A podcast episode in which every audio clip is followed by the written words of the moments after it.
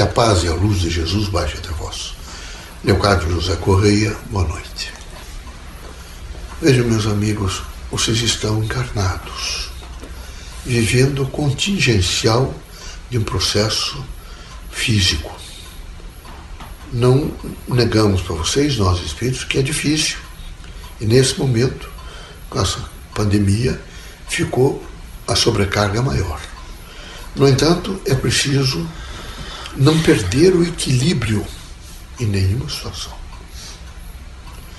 Vocês nunca devem esquecer que os espíritas são reencarnacionistas. E o reencarnacionista é colocado, às vezes, frente a pessoas para que vocês possam, nesse momento, ver, não é só fazer afinidade, mas antes da afinidade, fazer compreensão. Vocês têm que, nesse momento, num bojo de vida, alcançar uma estrutura de entendimento entre as partes, entre aqueles indivíduos que compõem este mundo em conturbação. Não dá para perder nenhum momento ver o equilíbrio, particularmente nesse momento que vocês estão vivendo. Quando as coisas complicarem um pouco mais, vocês devem recolher-se em um local silencioso, feche uma porta, adentre um quarto, imediatamente converse um pouco mais com Deus. Converse com o interior de vocês. Se indague um pouco sobre a força que vocês têm que ter para manter-se absolutamente em equilíbrio. Manter-se em equilíbrio tem uma significação muito grande. Muito grande. Essa significação, veja, é porque ela vai devagar aperfeiçoando o indivíduo a saber enfrentar N situações. Essas situações são diversificadas. Veja, eu sinto que alguns de vocês, mesmo tendo frequentado e tendo feito os cursos espiritistas, no sentido do exercício mediúnico, portanto, alcançado uma conceituação, eu diria, mais prática sobre a vida mediúnica e o campo, evidentemente, de ação social que vocês vivem dentro da sociedade, vocês ainda não entenderam a responsabilidade de vocês, às vezes, na família, a responsabilidade de vocês com filhos, é? a responsabilidade de vocês, veja, com o trabalho, a responsabilidade de vocês com os subalternos, com as pessoas que vocês são superior hierarquicamente em, em questão de trabalho. Então, era preciso que vocês pautassem a vida em uma linha de equilíbrio. É, não esqueçam que não há justificativa para perder o equilíbrio em face de intoxicações de terceiros. Vocês, alguns de vocês são casados, têm cônjuge, não é? o marido, a mulher, a mulher, o marido. Vocês não podem, hipótese nenhuma, dirigir-se em face do pensamento da mulher ou dirigir-se em face do pensamento do homem. Nunca vocês estariam cometendo graves injustiças se vocês pegarem dos reis até as pessoas mais simples, todos os que perderam a capacidade de pensar se destruíram. Todas as tragédias que vocês veem é em face veja, de uma sustentabilidade de terceiros. Eles, às vezes, quando matam, quando eles estropiam, imediatamente eles voltam no estado normal e constatam o quanto realmente foram tirados das chamadas linhas de amplitude, de linearidade com a vida. Todos devem ter uma linearidade com a vida, em todos os sentidos. Então é preciso que vocês vejam: casar não significa subjugação. Eu tenho visto que nesse momento da pandemia, quando vocês estão em casa, vocês estão vivendo, vocês tem que realmente dialogar com o cônjuge. Esse diálogo com o cônjuge, vejam, alguns de vocês, Deus deu uma oportunidade, ou são mais bem empregados, ganham um pouco mais de dinheiro, ou são criaturas, são empresários, outros são criaturas que vivem no comércio, mas vocês têm um estágio de vida um pouco melhor do que a massa da população brasileira. A massa é paupérrima. Hoje eu atendi o Ceará a região periférica, mas é horrível. Vejo, é miséria, é fome. E não é só fome, eh, vejo, de comida, é de afetividade, de educação, de leitura, eu diria até fome de paz social. Há realmente nesse momento uma decadência em torno da sociedade. Ela decadenciou-se. Eu dou um exemplo para vocês. Quem sabe algumas pessoas, com esse chamado alinhamento é, do politicamente correto, acham extremamente saudável e justo que sua filha leve para casa e transforme seu quarto, seu leito de dignidade, onde o pai deitou-se algumas vezes, a mãe, em um leito e numa alcova de sexo. E acham certo. Acham que isto está desmontando a família brasileira, ou está desmontando a família do mundo. Isto vai retroceder, vai haver fechamento. Porque não é possível que se norteie a vida por sexo. Mas o que, o que é isso senão um grande desajustamento de ordem moral, consequentemente de ordem espiritual? Vejo, já fiz parte da humanidade e já vivi, já sofri como vocês. Quem sabe já tive braços amputados como vocês, já tivemos em frente de guerras, já sofremos as várias mutilações que todos sofreram. Nós somos há milhares de anos para termos nesse momento essa compreensão física e esse posicionamento inteligente. Então já sofremos muito. Esse é um momento de ponderação.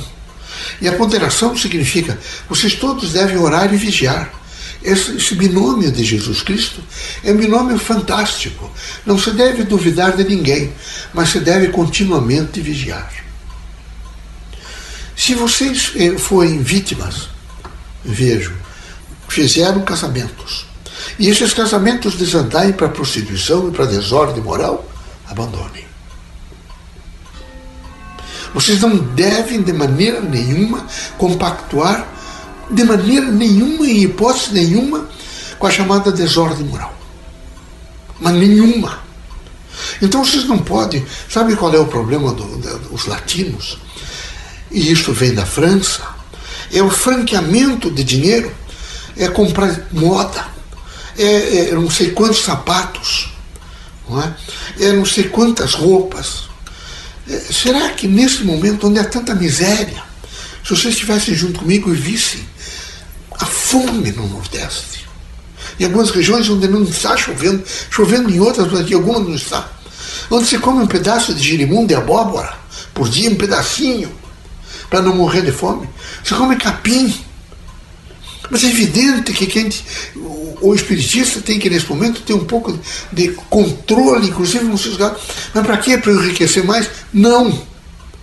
É para, nesse momento, vejo, não insuflar e, nesse momento, não criar de maneira nenhuma, veja, não é? uma grande dimensão, vejo, é, de. É, vocês, vocês, é, é como se vocês incentivassem que essas modas, cada vez se fizessem mais fortes. E o pior, que elas estão todas elas, eh, eu diria assim, eh, dirigidas e compostas de uma linha sexual.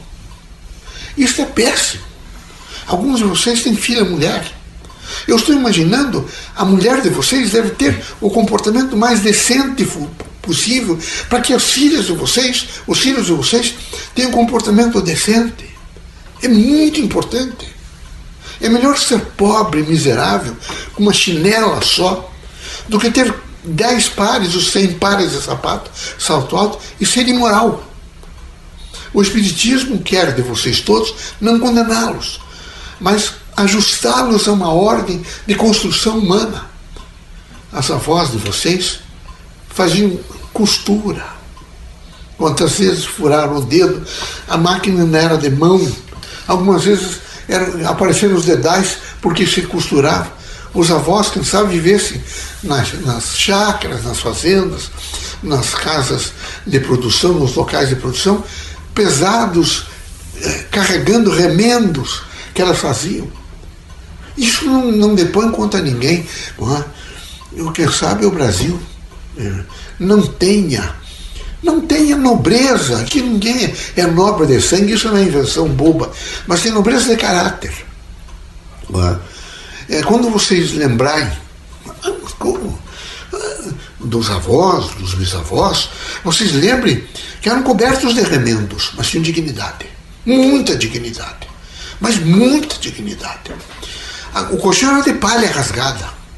De palha rasgada. Vocês são descendentes italianos e poloneses, com toda certeza, os avós dormiram em colchões de palha. Não é? é só tem há 100 anos papel higiênico. Não é? Era duro, nem jornal tinha. A higiene era feita desde sabugo de milho até, evidentemente, palha de milho. Muito sofrimento. Não é? As, as privadas eram fora, não se tinha banho de chuveiro, tomava-se um banho por semana de bacia. Mudou muito. É preciso valorizar isto. Valorizar muito, mas muito mesmo. Então é preciso, quando tiverem necessidade de fazer esbanjamento, lembrar, eu não posso fazer isso em nome do meu tataravô, do meu avô. Veja, eles saíram da Europa com fome. Deu uma peça, batatinha não alimentava mais. Tiveram que vir para cá. Mas encontraram dignidade. Quando vocês viram falar nos índios, os índios não são indignos. De maneira nenhuma. As mulheres às vezes estão. É a, a, o costume deles, um país tropical, e quando se cobriam, se cobriam com casca de árvores, essas coisas, mas com dignidade. Ninguém tinha o chamado fuso de sexismo e de destruição na tribo, em hipótese nenhuma. Se respeitavam as crianças, respeitavam os adolescentes, havia um, um quadro moral extraordinário. É evidente que de, destruíram uma parte da dignidade humana. E é preciso restaurá-la. Eu espero que os espíritas, em hipótese nenhuma, compactuem, vejo, com essa desordem moral que nesse momento eh, faz fede o ficho numa ordem social. Tratem de ficar forte. E com os cônjuges conversem fortemente. Se as coisas complicarem, deixem que cada um tome seu destino. Por favor, Inclusive eu vi o Mauri falando sobre o problema de homens matando mulheres, é um horror uma coisa dessa. É o materialismo, é a falta de compreensão, não há mais possibilidade de viver junto. Vão viver. E isso não pode ser como aquele a todo instante pegando e largando, pegando, não. E homem com dignidade é aquele, não deu certo, não deu certo, cada um faz a sua vida com dignidade. Mas não, evidentemente, com essa situação, vejo, de Parece ioiô que se joga lá e puxa de volta. Nunca! Os espíritas têm dignidade. Os espíritas têm visão crítica. Será que a força materialista, essa visualização de corpo, é maior do que a dignidade humana e a força do espelho? Não. Vocês vão ver que quando vocês ficarem mais velhos, as mulheres que vocês prestigiarão são aquelas de ordem moral. É as tias velhas de vocês que sempre deram conselho para vocês. Não serão aquelas que viverão, evidentemente, com as unhas pintadas em todas as cores, nem com cílios postiços e nem com seios de fora. Mas serão aquelas que, cobertas de dignidade, ensinaram vocês a resistir a um cotidiano doentio nesse século, final, na meados do século XX até hoje. Porque de meados do século XX para cá, houve uma destruição moral na população.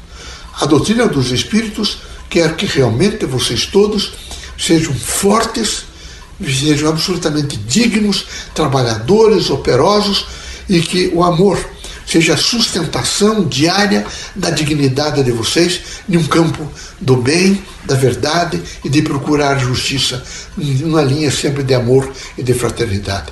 Que Deus abençoe vocês todos, que Jesus os ampare, não é? que vocês sejam muito fortes. E hoje, não estou falando isso para vocês, porque há três dias que eu estou vendo sempre um descompasso. Hoje, quando eu estive lá no Ceará e que vi aquele descompasso de pobreza e vi aqui no Sul essa, esse processo de esbanjamento e de composições, eu, pelo menos falando com vocês, ecoa isso no mundo social.